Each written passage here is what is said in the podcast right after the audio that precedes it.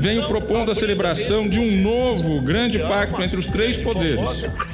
Será que não está na hora? O presidente brincando de presidir o Brasil. Não nasci para ser presidente. Os Três Poderes, um podcast de Veja. Olá, estamos começando mais um podcast Os Três Poderes. Hoje é 18 de outubro. Eu sou Augusto Nunes, estou aqui na redação da Veja e em minha companhia estão Ricardo Noblar em Brasília e Dora Kramer no Rio de Janeiro. Bom dia, meus queridos amigos, e vamos partir para a capa da Veja. É, chamada O Fator Lula. Aí tem dois é, subtítulos. Preso e inelegível, mas apostando numa virada no STF, o petista ainda é o principal nome da esquerda para enfrentar o favorito Bolsonaro em 2022, como mostra a pesquisa exclusiva Veja FSB. Aí a outra. No hipotético segundo turno, o atual presidente perderia para Sérgio Moro e ganharia por pouco de Luciano Huck. O título da reportagem de capa é Uma Ameaça no Ar. Subtítulo. Preso e inelegível, mas apostando em uma virada no STF, Lula ainda é o principal nome da esquerda para enfrentar o favorito Bolsonaro em 2022, conforme mostra a pesquisa Veja FSB. É, alguns quadros eu vou resumir os números aqui para a gente ter uma ideia do que se trata. E, evidentemente, a revista está nas bancas é, e os, os assinantes já estão com a revista, de posse da revista, e os compradores em bancas que leiam o quanto antes. É, Bolso, Bolsonaro e Moro lideram cenários do primeiro turno. É, o Jair Bolsonaro aparece com 34% primeiro turno, sempre em torno de 30, de 24 a 34 ele vai, nos vários cenários. Uh, lidera, Bolsonaro lidera em quatro cenários do segundo turno e aí a coisa vai se desdobrando. Acho importante a gente tratar da, da do peso né? da, do Lula em liberdade uh, na eleição de 2022, que não custa ressalvar, ainda está um pouco distante. Ricardo Noblar, que tal? Oh, eu acho que esse é o melhor dos mundos para o Bolsonaro. É, a libertação de Lula, a possível libertação de Lula, a depender da, da decisão que venha a tomar o Supremo Tribunal Federal, ela vem ao encontro dos desejos mais recônditos de Bolsonaro, porque vai permitir que ele continue assombrando o país com a ameaça de que, olha aí, a esquerda está de volta, pode vir a qualquer momento, pode retomar o poder, já temos Lula solto. Por isso, essa é uma das razões pelas quais ele não tem publicamente é, se declarado contra isso, criticado essa eventual decisão que venha a ser tomada pelo Supremo. A outra razão para ele não se manifestar e não ter se manifestado contra o fim da prisão em segunda instância, claro, aí é a situação do filho Flávio, que é, estava sendo investigado pelo Ministério Público do Rio, o, o ministro Dias Toffoli suspendeu a investigação e o Bolsonaro não quer encrenca maior para o lado dos filhos. É, agora, é, a distância que nos separa da, da próxima eleição presidencial é tão grande que eu acho que é a primeira vez que se vê, até pelas pelas, pelas circunstâncias que vivemos, é a primeira vez que se vê com tanta antecedência, vamos dizer, uma preocupação de todos, de se fazer pesquisa, de se imaginar o que é que vem, mas ainda estamos muito longe, vai rolar muita água. Agora, é evidente, essa pesquisa Veja FSB mostra que o Bolsonaro, prestes a completar 10 meses de governo, continua disparado o candidato favorito a ganhar à próxima eleição presidencial. Dora Kramer. Olha, primeiro quero me associar ao raciocínio do Noblar com relação à presença do Lula ser o melhor dos mundos para o Bolsonaro. É isso mesmo. Eu fico esperando. Uma coisa é o silêncio, esperando o que, que ele vai fazer, que é para conseguir obter esse cenário que é extremamente favorável. No momento, a primeira coisa é isso que o, o o Noblar falou não se posicionar contra essa questão da segunda instância. Agora, eu acho que esse negócio do Lula é o melhor nome da esquerda, é o nome mais forte. Olha, é o único, né? E é um nome que você tem aí, quer dizer, o, o fator dele aparecer desse jeito, primeiro, obviamente, que recall da presidência da República, que não foi uma presidência da República qualquer. É de uma pessoa que saiu com 80 e tantos por cento de aprovação. Portanto, não é nada desprezível. Agora. Ele, eu acho que ele aparece bem agora, como ele já aparecia lá no ano passado, em 2018, né? O problema é que antes de ser preso, há muito tempo Lula só falava para uma plateia de convertidos e nunca mais circulou por aí em ninguém, em nenhum canto. Você não via o, o, Lula em estados de futebol. Então, se alguém que, que tivesse um, muita segurança da sua popularidade, natural seria que fosse testá-lo, fazer uma demonstração dessa popularidade em, em, ambientes públicos e ambientes não controlados. E não foi isso que aconteceu. Portanto, eu acho que há uma distância entre a realidade de como Lula seria recebido e esse e, e, a pesquisa que retrata, na minha opinião, mais uma um, um um índice de conhecimento. Além disso, como bem aponta a matéria, o Lula continua, mesmo que seja solto, que tenha uma decisão nesse, nesse julgamento do STF favorável, que lhe permita a sair da prisão, também precisamos ver, porque agora ele faz milhões de exigências. Além de não querer sair uh, sob as condições da justiça, também diz que não interessa a ele a discussão do Supremo, a discussão sobre a tese da segunda instância. Ele só quer saber de, de anulação. Além de ser inelegível, ele tem outros tantos, nem me lembro, meninos, quantos, acho que seis ou são sete. Nove, São nove. É, ainda pela é. frente. Quer dizer, daqui até 22, né, além da, da água política que deve rolar por baixo dessa ponte, ainda, tá, ainda tem a água jurídica que pode não ser favorável ao Lula. Eu acho que o Lula, que ninguém sabe como será recepcionado o Lula caso ele venha a ser libertado. É, seguramente pelos seus devotos da melhor maneira possível, é, mas pelos seus eventuais adversários ou céticos não se sabe. Agora, o que ele fez ao não se exibir é, diante do, do público em geral, nos meses ou no ano que antecedeu a sua prisão, foi mais ou menos uma coisa que o Bolsonaro está fazendo, ou seja, voltar-se para o seu público cativo e tentar se manter ali forte, seguro, porque seria o recomendável, seria esse correr para o colo do, dos devotos, né? Perfeito.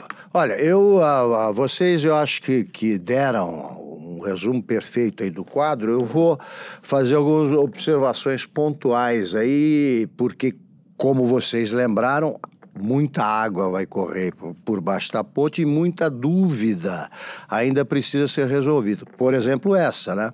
Ele vai, ele poderia ser candidato? Como é que fica a situação dele como ele está enquadrado hoje na lei da ficha limpa ou suja? Como é que vai ser? Vai, ele se livra disso e como e tal, mas vamos lá. Ah, o que me impressiona vendo hoje esse cenário Primeiro, a ausência de opções no PT. Esse negócio é impressionante para mim. Quer dizer, o Lula, que por tanto tempo, ou talvez em decorrência disso, né, ele foi a figura dominante do PT, ele não criou nenhum sucessor, não deixou que aparecesse algum, o que é típico do líder populista. Eu sou filho de um político populista, meu pai ele não, não dava a menor bola para perder a eleição seguinte. Ele queria era vencer a próxima. O Lula me dá essa sensação de que ele não faz questão de ganhar com outro. porque só aparece o Haddad neste cenário e o Haddad não tem um currículo eleitoral impressionante. Ele foi um, o primeiro candidato, prefeito de São Paulo, candidato à reeleição, derrotado no primeiro turno. Agora, também me impressiona isso aí, o Noblash que lembrou, né? Começou a campanha eleitoral, a campanha eleitoral não parou. Continua, é o terceiro turno eterno, por iniciativa do Bolsonaro. E tanto que estamos fazendo uma pesquisa agora pela primeira vez na história, mais de, de quatro anos, não, quatro anos antes, né? Da, da quatro anos antes. Imagina. Eu acho que vai, vão entrar os fatores econômicos, como é que vai ficar a economia, tá? É cedo para falar. Mas a conclusão vocês já anteciparam. É o melhor cenário para o Bolsonaro, sim. E o PT ele parte para essa, é, ele começa essa corrida em numa situação de absoluta incerteza porque o Lula não é exatamente um jovem e tem uma situação, uh, do ponto de vista jurídico, muito incerta. Não se sabe o que vai acontecer. Basicamente é isso. Só para, eu acho que esclarecer um pouco mais os, os ouvintes, é, a situação do Lula não é simples, não, porque ele já foi condenado em terceira instância. Em terceira instância. No caso do processo do triplex do Guarujá. Isso. É, mesmo que se acabe agora, o Supremo venha a, a, a, liquidar com a eleição ou com a prisão em, segundo, em segunda instância, o Lula é ficha suja. Isso não muda. Como, é. Isso não muda. O que, a única coisa que pode mudar a situação do Lula, na verdade, é uma decisão que a segunda turma do, do, Supremo Tribunal Federal está para tomar sobre se deve ou não aceitar o pedido de defesa de Lula que argui a suspeição do Moro na condução do processo que o condenou pela primeira vez, que foi esse do triplex do Guarujá. Essa situação está da seguinte forma dentro da segunda turma: são cinco ministros, dois é, já votaram pela, manute... É, pela não suspeição de Moro.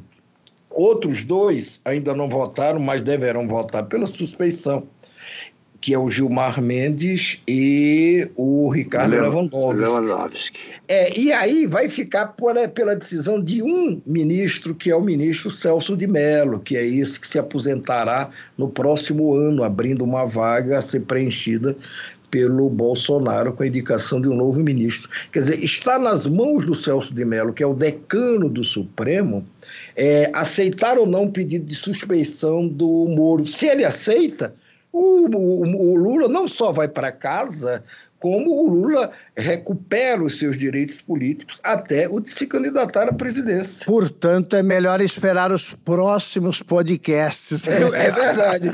Eu sugiro que façam isso. Não, é, só uma é... coisa: mesmo se for aceita a suspeição do, do Sérgio Moro, isso que eu quero entender. Isso afeta os, os outros processos que ele tem?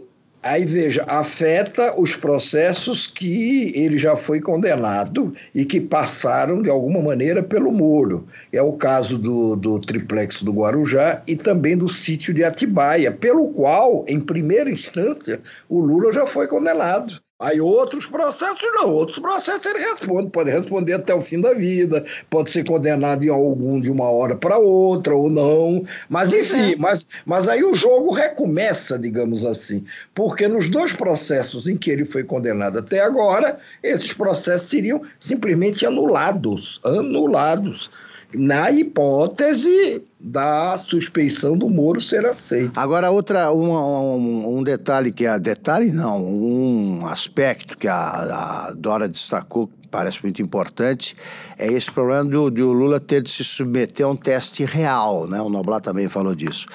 Eu, a última aparição pública dele diante de uma plateia não amestrada, não comprometida com o PT, foi em 2007 nos Jogos Pan-Americanos do Rio de Janeiro. Não foi bom o resultado para ele. Desde aquela época, ele não se expôs ainda a uma ao chamado teste do Maracanã, teste do viaduto do Chá, parece de repente para ver a reação da multidão Porque a queda, a diferença que há entre o índice de popularidade com o qual ele deixou o governo e agora os índices que ele atinge, realmente é uma distância, ah, vai aí uma distância abissal. Né?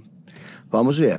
Agora, você tem o espaço, veja, vai depender também é, é, de, de qual Lula vai sair da cadeia. É o Lula é, bombeiro, vamos dizer, capaz de fazer claro, como ele sempre fez, discursos em decibéis a, a, a, acima do que as pessoas esperam, mais de prática mais moderada na busca do entendimento? Ou será o Lula incendiário, ressentido, magoado, cobrando a fatura por ter ficado preso tanto tempo, vai depender muito também desse comportamento que ele venha a ter pós-prisão, se essa prisão realmente for revogada, é, a aceitação maior ou menor dele. Mas o fato objetivo é o seguinte: e isso eu acho que foi observado por Augusto no começo do, do seu comentário. É, ninguém ocupou o espaço que o Lula deixou. Não só porque é. ele nunca quis ter como bom populista, nenhuma vocação, não quis permitir que florescesse nenhuma vocação em torno dele, como também porque não floresceu, ponto, acabou-se. É isso aí. O, o espaço está pronto, se ele vai reocupá-lo ou não, se ele vai crescer ou não, ou diminuir, aí é uma coisa que, como diria o nosso é, inesquecível ministro Armando Falcão, o futuro a Deus pertence. Vamos lá. Ontem o Supremo começou o julgamento que decidirá se a, o começo do cumprimento da pena, que o, o, cumprimento da pena pode começar depois da condenação em segunda instância ou não, só depois do processo transitado em julgado, ou seja, passar até pelo Supremo. Uh, o relator Marco Aurélio Melo sempre feliz, né? Ele está sempre contente, fazendo piadas, com assunto sério. Ele já votou é, contra a, a, norma que vale atualmente, quer dizer, pode ser preso sim. É, pode ser um indicador aí da tendência majoritária. Queria ouvir, vocês, é, vocês é que são sensatos, queria ouvir. Dora Kramer, o que é que você acha, Dora, disso aí? Claro, vamos discutir se essa norma é boa, não é? Dora Kramer. Bom, todo mundo, todas as previsões são no sentido de que o entendimento muda, né? Eu, em termos de Supremo, ou, ou, até em termos de sentença de qualquer juiz, eu prefiro, eu prefiro esperar, quer dizer, não, não consigo fazer essa conta, ah. sinceramente, mesmo ouvindo aqui e ali. Uma coisa que me chamou a atenção. Ô, Dora, desce eu... do muro, Dora, desce do muro. Não, não tô com a Dora, ainda eu não vou se sabe. a sua aposta, então, e mais, vou cobrar. Não, ah, vai torcer para que eu esteja certo. Vai torcer, não, não vai cobrar, você vai torcer para que eu esteja certo. Olha só, o, o, Augusto acabou de falar em sensatez, estou tentando exercitar a minha. Olha é só, isso aí. Eu, a despeito disso, quer dizer, não, não entro em, em placar como, aliás, no, no, Congresso também não entro, não, tá? Não entro em placar. Então é o seguinte, mas uma coisa que me impressionou, que me chamou a atenção, melhor dizendo, eu ouvi do ministro Gilmar Mendes, é, que era o seguinte, que ele, ele, ele argumenta que ele, ele é um, quando cobrado sobre a mudança de posição dele, que era favorável à prisão em segunda instância, agora é contrário, ele diz assim: não, eu sou uh, contrário à prática que se fez dela, porque a regra que nós aprovamos, diz ele, lá atrás era a autorização para que se prendesse, e isso virou uma uh, uma obrigação, uma obrigatoriedade. E aí ele diz que, nesse sentido, na opinião dele, talvez o, o tribunal pudesse chegar a uma, a, digamos assim, eu vou chamar de meio termo, para usar um, um, um, quer dizer, palavras mais assim, de, de entendimento. Há, um, um, meio termo, quer dizer, nem você extingue, nem mantém essa obrigatoriedade, mas você também não proíbe, deixando, criando uma regra ou uma. Eu, eu até perguntei para ele se podia chamar de modulação, não, não é o termo correto, mas condições claras, as condições em que seria obrigatória essa prisão em segunda instância. Então, isso me chamou a atenção porque me pareceu um, um quadro que pode ser diferente desse que a gente está esperando. Quer dizer, ou se extingue a prisão em segunda instância, ou se deixa ela como regra obrigatória. E esse meio termo aí, essa questão levantada pelo Gilmar Mendes, me chamou a atenção e ele disse, inclusive, que isso, isso era a posição dele, ia depender obviamente, né, do colegiado topar fazer esse tipo de uh, fazer esse tipo dar esse tipo de sentença, que seria mais ou menos aquilo que ainda vai acontecer na questão de quem fala por último delator ou delatado, que ficou é, assentado que fala o delatado, mas ainda não se estabeleceu qual a regra, qual a aplicabilidade disso. Noblar. Olha, quem vai ganhar na Mega Sena eu não sei, mas o que parecia ou parece até agora, por tudo, não é só por observar de longe, eu estou dizendo por tudo que os próprios ministros comentam, porque é fantástico nesse país aqui, os ministros da Suprema Corte, eles contam em off, etc e tal, como estão as coisas. Tudo indica que a tendência será acabar com a prisão em segunda instância e restabelecer o entendimento que, por sinal, está lá escrito na Constituição, de que só vai para a cadeia, salvo, claro, preso em flagrante, um sujeito muito perigoso, etc. e tal, que ponha em risco a ordem pública, salvo essas exceções. O que diz a Constituição é que só vai para a cadeia, em resumo, quem é, for condenado com sentença transitada em julgado. Ponto. Ou seja, significa não haverá, não há mais nenhum recurso contra a sentença, não, não há. Então, transitou em julgado, manda o cidadão para o xilindró.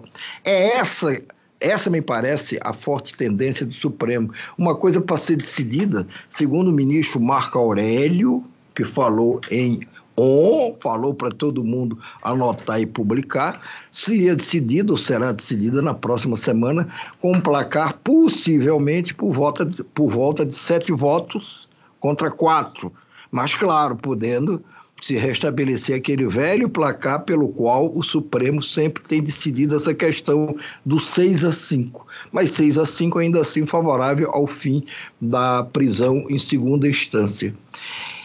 Isso é o que está mais ou menos desenhado até agora. Se vai se, se, se concretizar ou não, aí é outra história. Bom, eu acho o, o seguinte: o Supremo é, Tribunal Federal, como disse o lá, né, lá eles falam é, o resultado, apostam, é, até o relator, né? Ao sair, não, eu acho que vai ser 7 a 4 ou 6 a 6. Espero que as mulheres votem comigo e tal, parece campanha eleitoral negócio meio esculhambado. Eu acho o seguinte: o, o, jurisprudência não é tática de time de futebol, né? São 11 ministros, 11 jogadores. Agora, você não muda de, táxi, de tática a cada ano conforme o técnico, a composição do time. Não é por aí. Não é por aí. Se eles votaram há tão pouco tempo por esta norma, em favor dessa norma, aprovaram essa norma que está em vigor, né? Tanto que é o que alega a Rosa Weber, né? o voto com o colegiado, foi decidido isso aí, embora eu não seja a favor, etc. A jurisprudência, primeiro, está mudando muito, jurisprudência que muda muito não é jurisprudência. O Supre a Suprema Corte Americana, por exemplo, é muito rigorosa quanto a isso. Eu acho que nada disso estaria acontecendo, acho que vou falar uma obviedade, se entre a população carcerária não figurasse o nome de Luiz Inácio Lula da Silva. Isso é o que mudou. Pelo seguinte, na votação anterior, todo mundo disse, não, são 190 mil os possíveis beneficiários. Ouço Gilmar Mendes, ele argumenta agora que não, peraí, são quatro mil e poucos só. Então não estão prendendo muito. Ele está desmentindo o próprio argumento. Ele fala: isso aqui virou ah, uma república que prende por qualquer coisa. Não, se são só quatro mil, esse número não é tão expressivo quanto 190 mil. Na, baseado no que ocorre nas cidades do interior que eu conheço bem, os pobres vão continuar a ser, a ser presos em primeira instância. E esta discussão não existiria se não fosse a prisão do Lula. Eu acho que o Supremo, é evidente que não pode fazer isso, fica muito evidente, mas eu, se fosse presidente do Supremo preocupado com a agilidade dos trabalhos, eu simplesmente faria a pergunta. Quem é a favor da libertação do Lula, quem acha que o Lula deve continuar na cadeia, porque o resto é o resto. O que menos interessa a eles neste momento é discutir uma questão jurídica. Esse julgamento é eminentemente político. Para mim, eu não vejo, é, quer dizer, eu não tenho nenhum tipo de dúvida. E isso me preocupa. Por quê? Porque daqui a pouco trocam, alguns ministros saem, entram outros, muda de novo a jurisprudência. O Brasil precisa de mais segurança jurídica. E eu acho que quando se esgota o julgamento do mérito, vou dar só a minha opinião de mau estudante de direito que não se formou. Na, quando se esgota o julgamento do mérito, isto ocorre na segunda instância, aliás, em nenhum momento a legislação brasileira fala em terceira e quarta instâncias, só em primeira e segunda. Quando se esgota o julgamento do mérito, não há mais o que examinar quanto à culpabilidade do réu. Os ministros, eh, se me permite, os ministros dizem sempre que processo não tem, quer dizer, na capa de processo não tem nome. É. Como, como se isso, na verdade, fosse o que acontece. Não é verdade. Se não fosse realmente essa decisão envolver ou não o destino do Lula, dificilmente o Supremo estaria admitindo rever a decisão que tomou tão recentemente. Acontece que isso se deve não é só ao fato do Lula estar tá preso, ao fato do Lula ser quem é ou quem foi. Essa, essa, essa disposição do Supremo para eventualmente rever o que tinha decidido antes se deve muito ao fato de que os ministros ficaram profundamente irritados com a descoberta, as revelações, melhor dizendo, feita por, pelo site Intercept em parceria com vários veículos, inclusive com a Veja, as revelações sobre os bastidores da Lava Jato em Curitiba e o modo como procuradores e o juiz Sérgio Moro teriam conduzido os processos que resultaram na prisão e na condenação do Lula.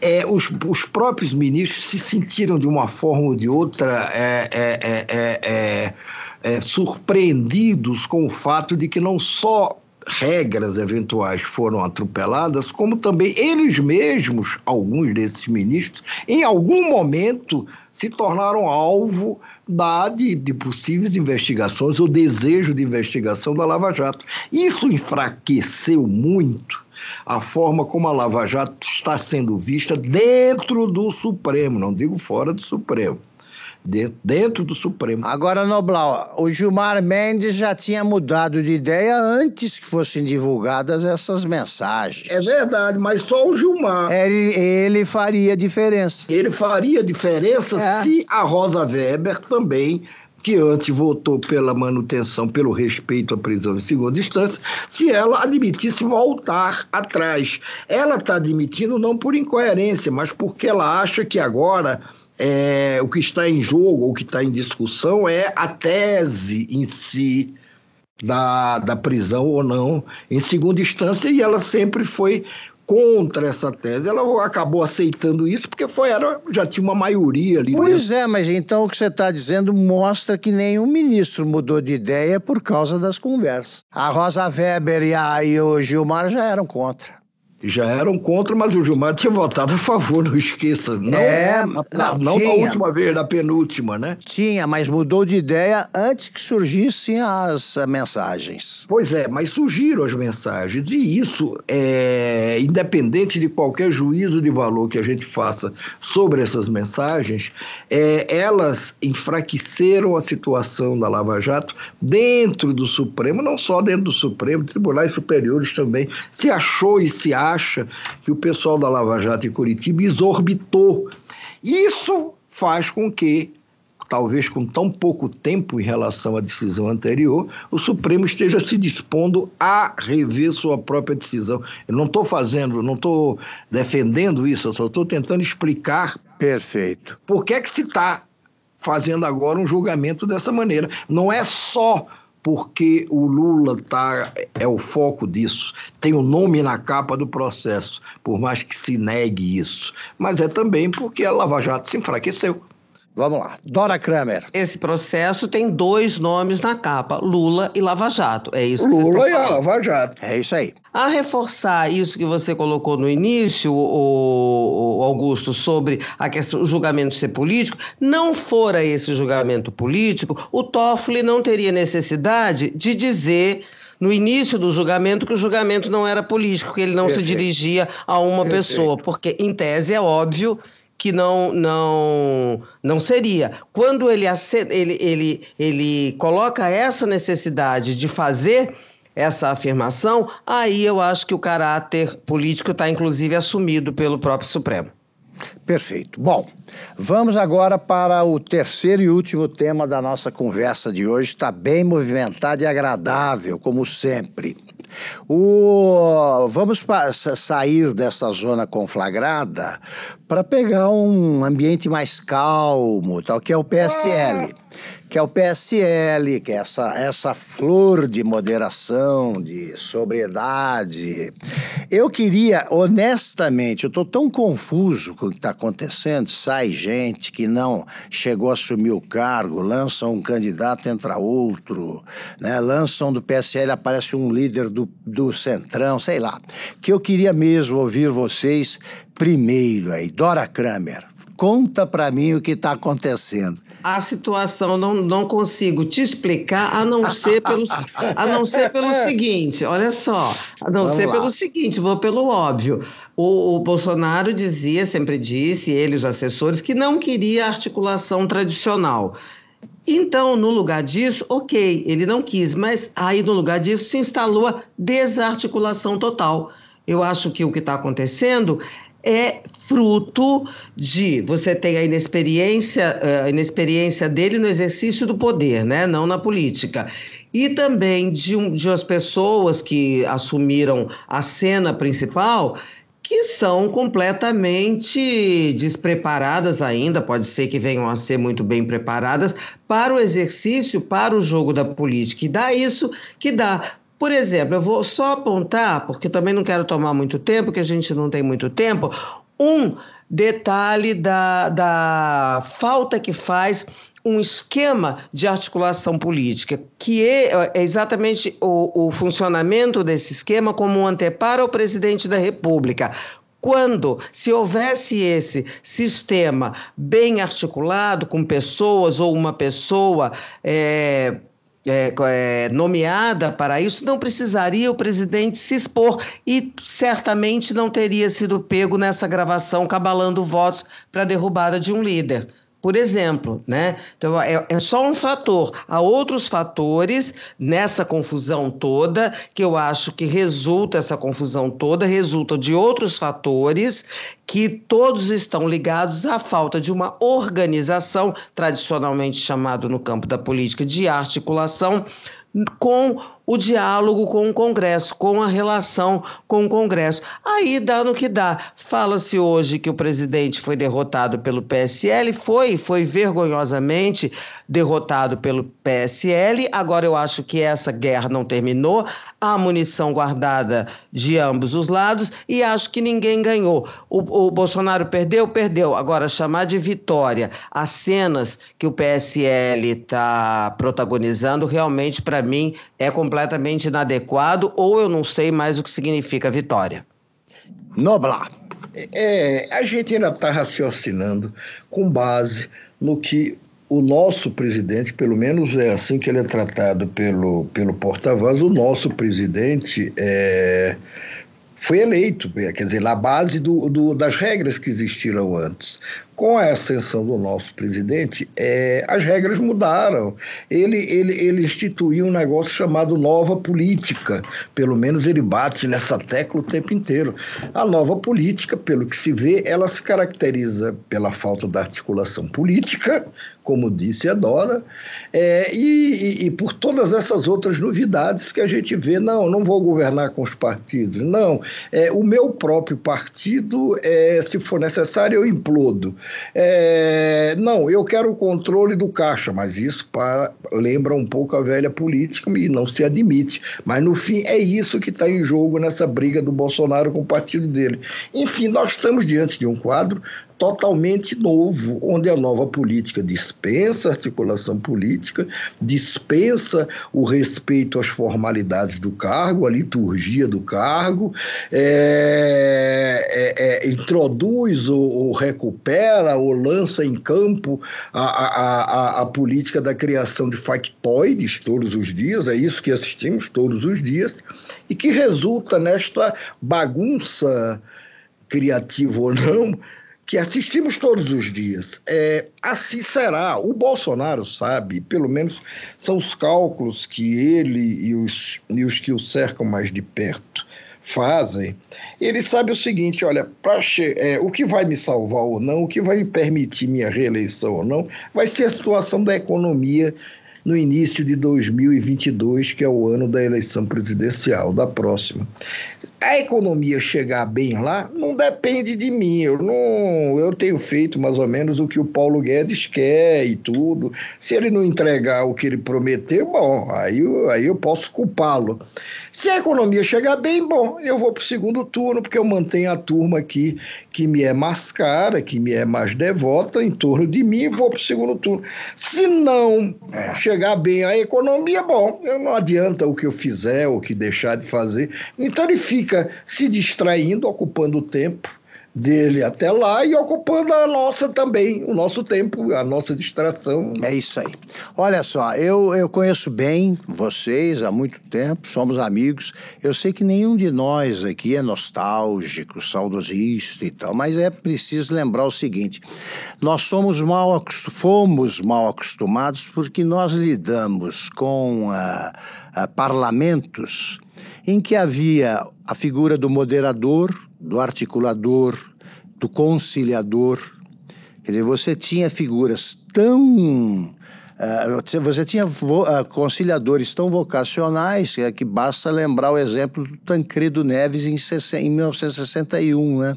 Ele nem ocupava cargos quando foi chamado a resolver, ajudar a resolver uma tremenda crise provocada pela renúncia do Jânio. Ele tinha perdido a eleição para Minas, foi chamado, olha, vem aqui que você sabe negociar, e negociou com o Geisel, que falava pela junta militar. Conversaram. Você tinha a turma que organizava a, a, pauta de verdade, ó, vamos por aqui e tal. Agora, a sensação que eu tenho é a da anarquia absoluta ali. E muita gente medíocre. Porque o que, o que me parece evidente é a falta de um plano, por mais sórdido que seja, é melhor que exista um plano do que nenhum. E eles não têm ninguém tem a sensação que eu tenho de que ninguém sabe direito o que quer.